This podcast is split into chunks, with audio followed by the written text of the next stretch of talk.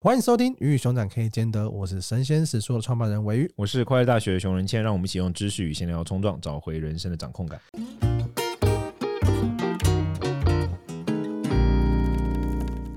今天这一集呢，让我们来聊一个话题，就是主管到底在忙什么？我觉得我蛮闲的，不是啊？我觉得 主管忙什么？我我其实已经忘记为什么我们当初会选这一题了。好像这好像是，哎，这好像是你选的。哎，不是我选的哦。我看一下，因为我最近真的太忙了，我完全没有在忙什么回复群组里面的。主管请问在忙什么？你最近忙什么？来，请你说最近最忙的三件事情。我最近就在调组织架构啊，就在调一些呃，跟我们现在因为刚升上一批的主管嘛，是是是，跟他们的沟通，还是要找他们来聊在忙什么？接下来接下来的一些训练规划啊，还有未来，我最近报了一个什么？就是一个创业的一个，算是一个群组嘛，反正叫 AMA 的一个一个，嗯，算是一个创业的群落部落吧。然后他就需要写非常多的，就是接下来两年的规划啊，然后你的竞争策略啊，什么什么。我说最近花了很多力气在处理这个这个东西，因为这个东西，哎，你这就你这就比较难叫别人写。呃，我觉得多多少少对于你自己有一些帮助。对，因为我觉得那比较像是，就是当别人来问你的时候，你。你本来你本来可能大概脑中会有一些想法，你可能不一定没有把它模组化，或者或是把它文字文字化下来之后，你再回答或是你在思考的时候会更清楚。尤其是刚刚讲到呃这一集要讲主管在忙什么嘛，就主管需非常多需要传达跟给方向跟这些东西。就是如果你讲的比较清楚一点点的话，大家比较可以依循。对，因为我觉得我们呃我不确定这一集是前后的。什么时候会会播？但是我们之前有访谈到瓦基，那瓦基他们给我们的感觉就是，他有非常知道自己清楚的每一步这件事情，他就是这个东西是源自于他在工厂生产线，都是他在呃台积电的那些生产制成的这些能力嘛。那其实大部分的人，我觉得不管是教育也好，还是实际上他对他的工作也好，他。比较需要或是比较喜欢是明确的，大家不喜欢去开创或是探索迷雾，或是在一个模棱两可的状态下工作。我感觉就是我我这我这创业这几年来，跟我在实际职场上这几年，会觉得说你需要去猜，你需要花很多时间去做那个你不知道到底是怎么样，不知道对不对的状态的时候，可能很多人就觉得哇，这好浪费时间，或是这需要花很多时间去沟通去想，所以能够越明确。我觉得是我参加那个那个活动，然后帮我列了这些东西之后，我好像对于石柱的未来跟对我自己的未来更。明确谢谢。我觉得我遇到我，你刚才讲，我就超有同感的部分是在于沟通。你记不记得我们，因为我们两个一起做的东西嘛，就是几个朋友一起要做的东西。然后你记不记得你一直在问我一个问题，就是你一直问我说不确定要怎么做什么，就是我。然后我都我我每次跟你讲那件事，我心想说靠背，我已经讲的很清楚，为什么还是不明确？然后后来我就跟我们的朋友朋友就雷密，我就跟他讲说，哎，我是不是沟通能力有障碍？我说为什么我讲了之后那个刘俊都听不懂？然后他就说啊，你他就给我写了，你记不记得？我就发给你一个东西，就是说每一年个别要做什么，投入多少，你记得那个吗？他说你写这个给他看，他说你他说哦你这样讲就是我我一开始也听不。懂，他说我知道你的点在哪里。他说你把这丢给他看，他就懂了。结果那一次我发给你之后，我们就顺了，你记得吗？对我，我后来真的发现，就是有时候有些东西是可能主管是停留在他自己的脑海中，但是他如果没有透过一些帮助或者说一些助力，把自己的。的那些想法落到一个人家看了就可以马上理解的东西的时候，的确会造成蛮多蛮多阻碍的。那那你自己的话，你觉得你后来身为主管，就比如说你开始创业啊，或者是你以前的工作之后，你自己身上主管中，你印象中你觉得你的第一个难点是什么？你遇过第一个难题或者什么？我觉得刚刚讲的很好，就是沟通这件事情，它确实是一个一个难关。嗯，那个沟通不单单是说就是关于任务上的沟通，还有是待人处事上的。因为其实多多少少你在身为主管之前，你可能就是跟一般就是大家都是职员嘛，大家都同辈。比较平行一点点，你可以有你自己个人的风格，更我行我素一点。我说这些东西你影响的层面非常的小，顶多就是影响你隔壁的或者跟你协作的人好了。对对。但是当你身为主管，你变成主管职之后，你影响的层面可能是你整个 team 的团队，嗯嗯，甚至是跨的主管，或者是别的公司会觉得说，哎哦，原来。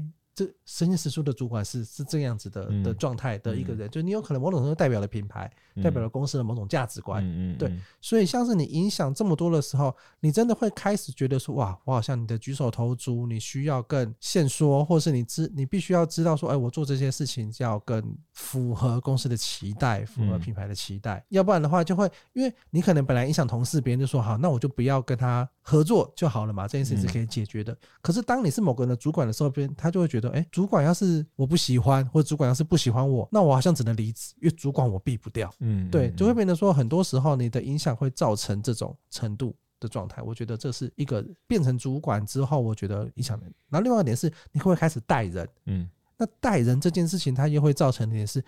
责任感。因为你本来就是自己做事嘛，做的好坏就自己承担嘛。对，那你带人，你好像就变得是你要多去承担一个人的成长，他在职业上的。因为很多人会说，你第一份工作，你遇到的第一个主管很重要，他会形塑你整个人的做事的方式。是对这句话听起来就是哦，你的责任就大了。嗯，对你今天要是把他带不好，或是你做事方式很随便，那是不是这个人他跟着你，他接下来做事方式就会？很随便，对，嗯、所以我觉得有一个带人的责任这件事情，也是会让你在工作上让你变成主管的时候，会给自己非常大的压力。跟假设这件事你没有想得很清楚的话，你可能在无形中会伤害非常多人。哦，对我，我觉得这个我很认同。我自己觉得，当上领领导者或主管的第一个难题，就是你好像跟这些人不再是朋友了。就是我觉得这是一个，你不再只是一般的朋友，就是你可能甚至要变成正友，就是那个古语叫正嘛，言字旁那个阵。就是很很会讲实话的阵容，或者是你要为他负责负起一些引导啊、领导啊，然后辅助啊、协助，就是很多的责任。我觉得，我觉得正视这些责任是非常非常困难的事。嗯、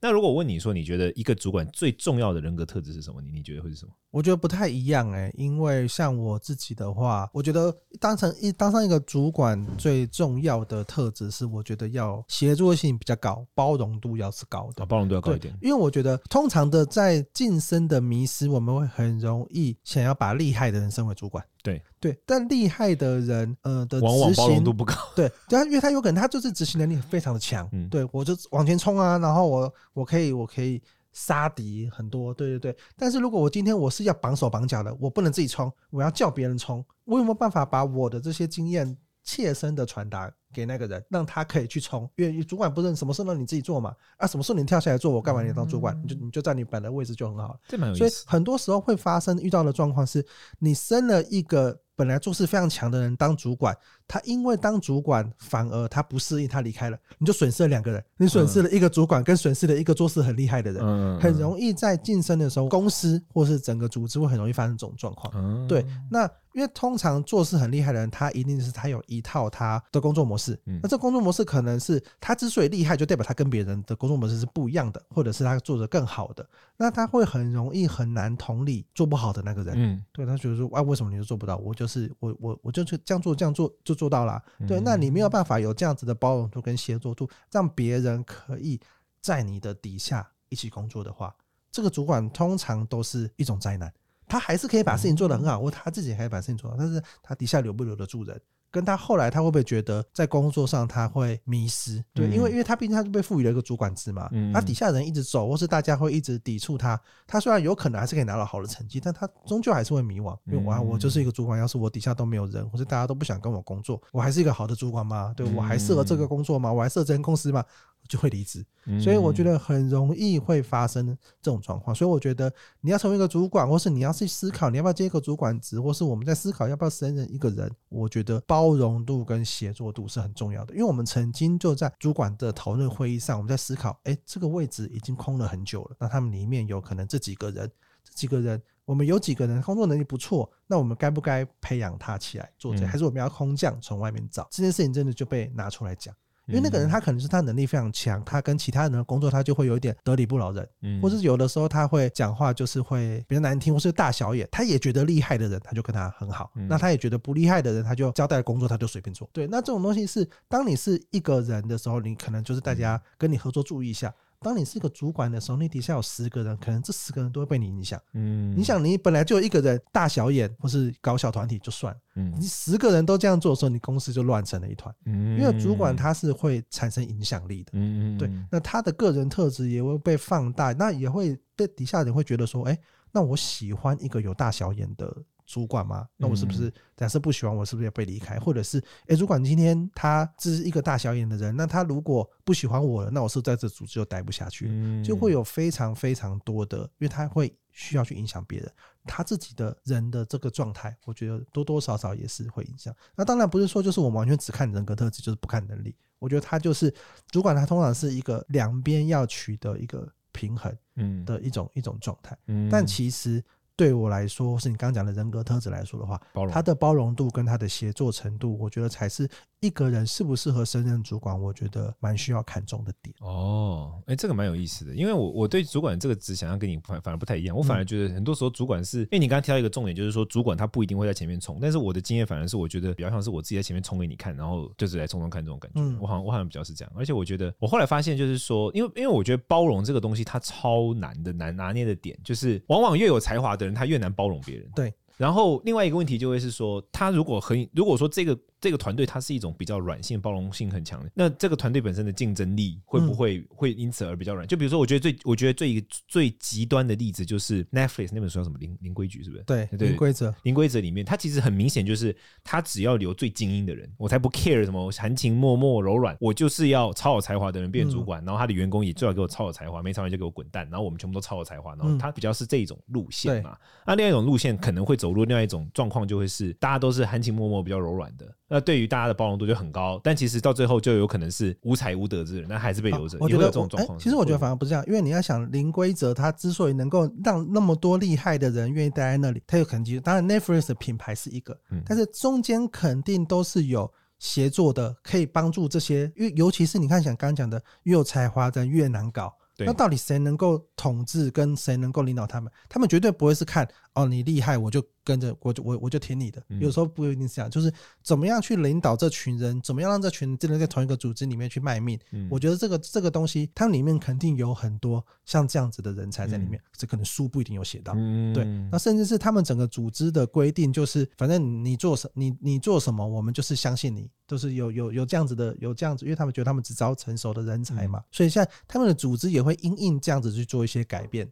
跟变化，对，所以我觉得他们在整个的氛围也好，整个这样子的状态也好，他都是肯定都还是有在中间默默的为了去平衡这些厉害的人才中间的协作努力的人。对，我觉得他们应该就是这样子的。你的意思是说，应该是有一些润滑剂，他比较容易，对他比较在书里面没有提到，但是重要的润滑剂，对对对，他比较容易成为成为像这样子的。因为你要想啊，你不管你再厉害，你也不可能自己一个人做完全部的事情。对对对对，对啊，你还是要跟别人，你还是要跟别人协作。那如果大家全部里面的人都是。每个人都不听别人讲的话，每个人都觉得自己做的最屌的人的话，那到底谁来排工作是给大家？嗯嗯嗯、对，那谁来？假设出了什么事情了，谁来承担？或谁来去开组长会议？谁来做这些东西？一定还是会有，还是会有这些人的存在。嗯嗯嗯、对，所以我觉得这个东西是是因为书它必须要去呈现某一种。极端的价值观，因为他讲就是零规则这件事情嘛，是对对，他需要在书里面去呈现这些东西。可是实际上，他们的内部的状况还是会有这样子的人。我自己觉得，嗯，我觉得主管最重要的人格特质是，我的经验是说，我觉得有些主管他不一定有很好的才华，然后他也不一定很会管理人，甚至就是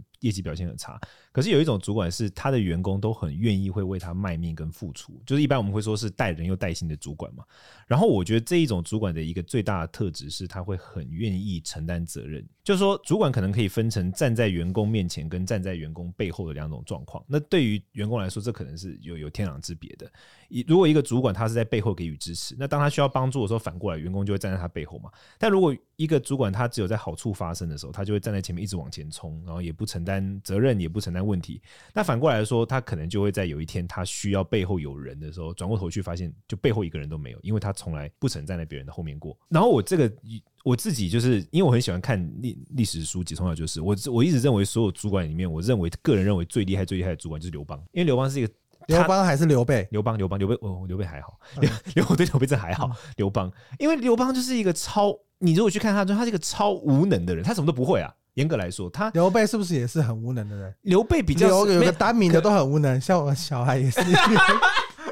哎、欸，我跟你讲，你记不记得上一次就是我们在吃饭的时候，然后然后你夫人是姓李，对不对？对，因为你夫人给我的印象就是比较深，所以我一直以为你小孩叫李念，你知道吗？对 对，没有回过来，就是因为我觉得刘邦印象很深刻，因为你第一个，你看他他的历史记录，他是一个他是混混嘛，他没有什么才华，像朱元璋也是这种，等于说。就是草莽，草莽。可是朱元璋非常会打仗，而且朱元璋是一个很有洞见的。你去看他的很多历史传记，都有讲到说他对事情的分析是的确，他有他独特的观点。可是刘邦基本上就超废，而且他的脾气控制又很差。刘邦很常骂人嘛，他常常骂人家，他常常讲拎北，你知道吗？奶公，他常常救人家拎北，然后遇到嗯那种书生，就把人家帽子拿来尿尿之类，就干了很多这种事。可是他却有这么多人，就是对他死心塌地的追随。就是我刚刚讲的那个点，就是我觉得他作为一个主管的人格特质，可能不一定是真的。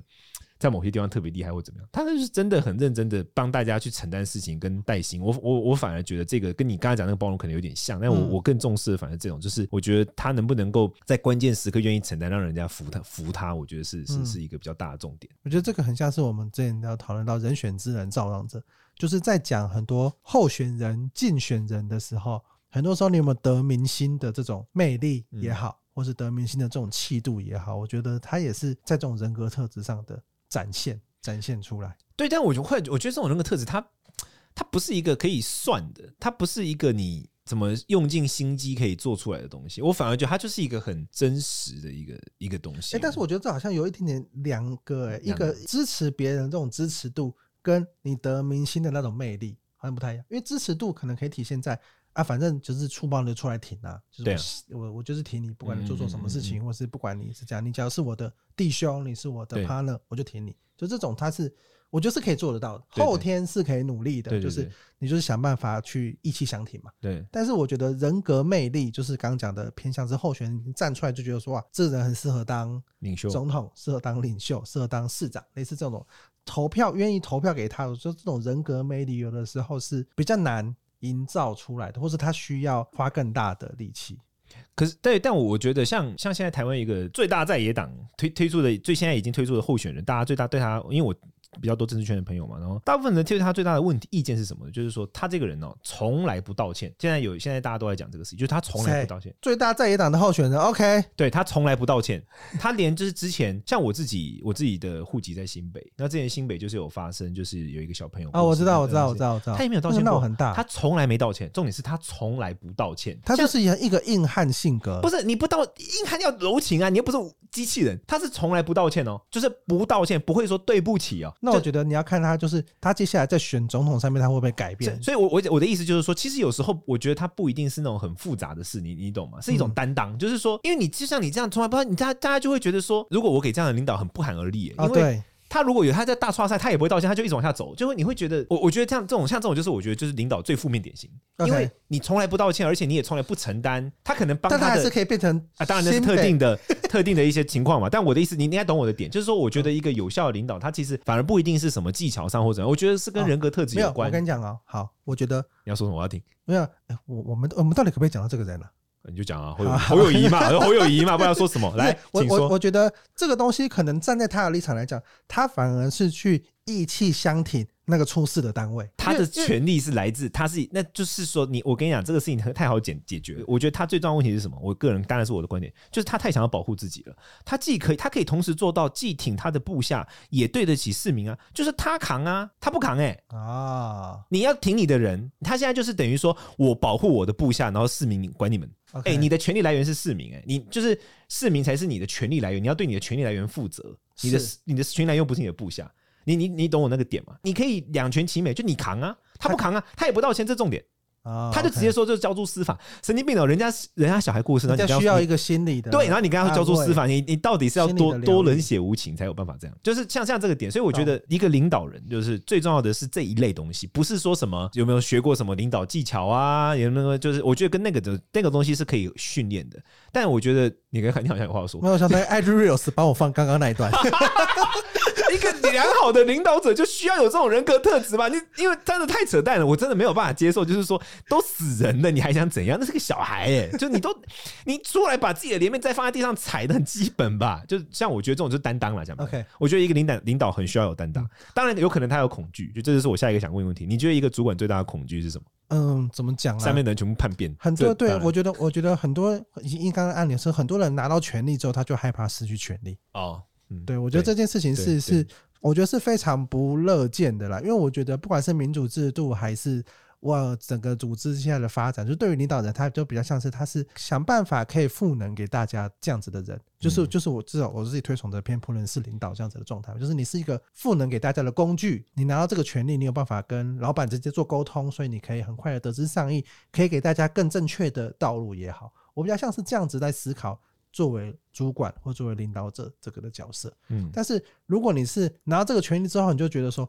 哇，我今天我要怎么做就怎么做，我要订定什么规定什么规定，那你当然把它当成是一个享用的状态来看的话，你就会害怕失去它。哦，我觉得这个哦，那那这边，我觉得这个也是对的。我觉得最主要领导者他最大的恐惧，如果是权益，其实我觉得从他怕什么，其实就可以看出这个领导者的风格。嗯，比如说有些领导者，我觉得一个比较正确的领导者，可能就是他怕他没办法把他的责任做好。对，我觉得这种可能就是安全的领导者。如果怕失去权益，那你就很明显一朵棋不适合当领导者的人。对，不知道大家有没有看过有部漫画，大家应该有看过漫画，就《火影忍者》。嗯，那《火影忍者》里面就在讲一件事情，就是有一天有一个人就对鸣人讲说，就是你不是。变成火影，大家才支持你，而是大家才支持你，你才会，你才是火影。对，就是其实大家的支持这个东西，它不会，如果他是因为一个职位，因为一个名号才支持你的话，那这不是支持你，他是支持那个名号。对，我支持这间公司的主管，我支持这个总统，大家不是真的支持你这个人。你在这样子当下的话，连他们会害怕失去啊，因为你要是离开这个位置。大家就不听你了，了，对，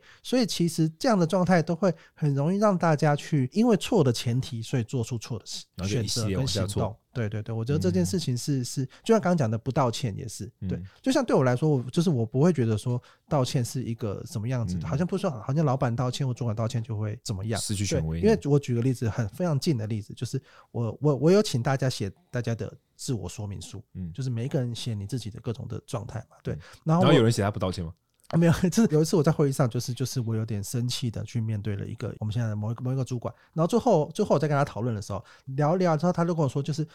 你现在跟我的讨论这样就就比较好，因为我的自我说明书上面写说，就是我不喜欢别人用凶我的方式沟通，都他他他自己也会起反应，就会很容易吵架。哦，你人好好哦。对对，那那那我那我自己听到的时候，我就觉得说，对我我可能在这件这件事上面我没有。特别去详读这件事情，导致我做了错误的的的的的判断嘛，所以我就跟他说好，那我那我那我下次在这些沟通上面，我怎么样去重新去思考，要跟你沟通的时候，我要我要怎么样跟你沟通？对，我觉得像是这样子这种的方式是，是我确实是我请大家做这个动作。你的说明书里面没有写说 我沟通就是会凶人，没有这种 没有这种没有这种状态。但是当然当然，大家大家跟我工作，大家也大家也知道，就是我的写说明书的方式就是大家要你要让对方知道你的点在哪边。嗯，就如果你的点在那边，然后别人还一直去踩你，我靠，那就是白目。可是如果大家不知道你的点，大家要一直在跟你讲话的时候，要一直躲躲闪闪，啊，这个是你的地雷吗？那个是你的地雷吗？我觉得那个东西就会降低效率。我就写自我说明书，不是说要让大家觉大家觉得说哇，自我揭露怎么样，而是就是你你知道怎么跟对方沟通，你就可以更有效率的去进行。嗯，对，我觉得呃，当当主管或是当老板或是在建这些组织节奏，我觉得更进一步就是你尽量让大家一方面是。可以更有效率的去进行，就是你不需要思考更多，就是很多很多时候啊，我你要跟老板讲话，同样一句话，你跟同事讲，跟老板讲，你可能都会思考多一点点，会想说老板会不会多想啊？这是。然后这个另外一个点就是，我今天我最近在看另外一本书，就是在讲心理安全感这件事情，就是一个团队的心理安全感越高，嗯，他在大家会觉得说这是属于我的地方，然后我在这里，他可能在这边待的归属感会更好，这边待的更久，他也会更认同这个地方。那如果大家来这边都是每天都战战兢兢的，我不知道我这里边会发生什么事，我不知道我会不会被辞退，或是我不知道会不会讲了什么话又惹主管生气或惹同事生气的话，那他在这边他可能都会想说，好吧，那我我干嘛我干嘛让自己那么累，要待在这里？对，所以多多少少怎么样去建立团队的心理安全感，我觉得这个东西也是主管需要去思考的地方。嗯，你刚刚讲到说主管最大的恐惧这一趴，我是特别特别有感觉。就是我我记得以前那个我我看过，因为我回到我很喜欢历史故事嘛，就是宋代有一个皇帝，我忘记具体名字是真宗吗还是谁？就是有一个皇帝，他的宋代一般被历史学者认为说是一个特别特别好的年代，因为在那以前的话，就是说皇帝的权力其实是会一直被其他的权力压制。然后在那之后的话，皇帝权益就变得过大，然后大臣的权益变得很小，这样子。就比如说，甚至以后的皇大臣跟皇帝讲话都是跪着讲嘛。但是以宋代是一个平衡的，就比较平衡的状态，这样。然后其中每一个大臣、每一个宰相都有他去制约皇帝的方法，就是他去制约皇权的方法。然后我印象很深刻，就是有一个宰相，那名字我都不记得，但那个宰相他制约皇帝的方法就是，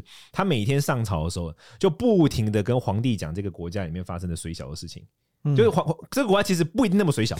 就是可能有很多好事，但都不讲那个。他专门讲水讲水小的事，然后搞得每一次退朝的时候，皇帝都是愁眉苦脸的，就觉得好像亡国了这样。后来他的同事就跟他讲说：“你为什么要一直这样子，就是去逼迫皇帝？”然后那个宰相就说：“就人主岂可一日无忧也？”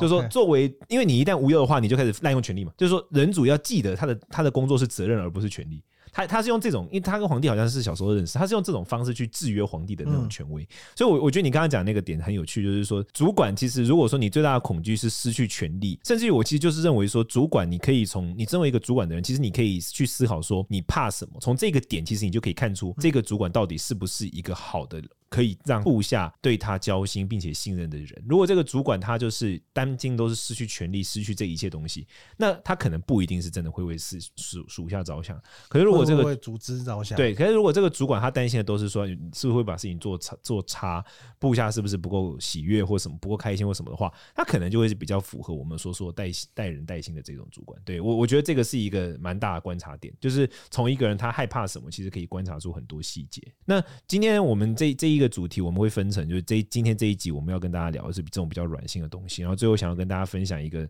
实书出的独立书店二零二三年版五月七号的一个句子，他写的是。照顾不是只有维持心跳，还要让被照顾者活得有意义。因为我觉得主管工作其实本质上，我常常跟同事讲，就我的中高级同事说，主管其实本质上要哄大家。我觉得，我这是这是我去大陆工作的时候，我有一个前辈的佛教佛教也是佛教工作者，他他是一个很很很有才华、很惊人的人。然后我常常跟他出去见人、见客人嘛，或什么的。然后有一天晚上我们要回饭店的时候，他就在在在车上，然后就跟我说，我们的工作本质就是哄人。然后那是对我超有启发的。因为我以前其实也很厌烦处理人际问题，可是他就说这是哄。那一这样讲的时候，我马上就觉得说，的确是如此。就很多时候，其实把人家的这种心理状态跟情绪状态照顾好，这蛮蛮像是主管甚至于领袖的责任。所以为什么我刚刚讲刘邦那个例子？因为我觉得刘邦是蛮会哄人。你如果去看他的他的历史记载的话，对，所以回过头来就是说，我觉得主管职除了我们刚刚讲到一些很具体的工作之外，那个 mindset 蛮重要的，就是说你要意识到自己扮演的角色是什么。对，我觉得这还蛮重要的。嗯，那我觉得其实，呃，因为你前面有提到，就是你对于主管的想象是在不断的往前冲，然后对对对，就是你先去开创嘛。对，我觉得其实这个东西是主管还是。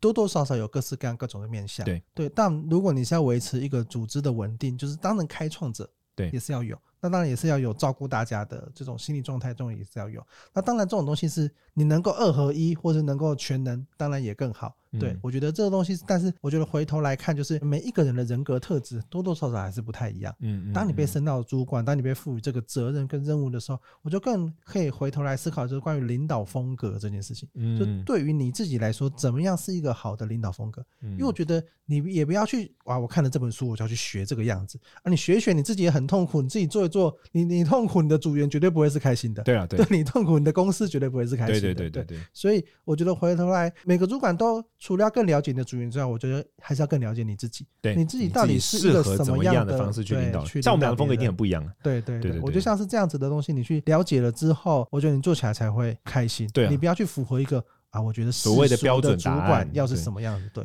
对啊，我觉得没办法做到你的仆人是领导。如果员工今天跟我写东西，写说什么他的使用说明是不可以凶，那我一定会再直接，我会直接拿红笔把那条删掉，跟他说这条给我去掉之类的。好了，那我们今天大概差不多到这里。下那我们下一集主题也会是跟主管知道要忙什么有关，我们会聊到一个委员很有兴趣的话题，是彼得原理，以及就是说在这个这个框架之下，我们该怎么去思考自己的职业发展等等的这些主题。那我们下次听了，拜拜，拜拜。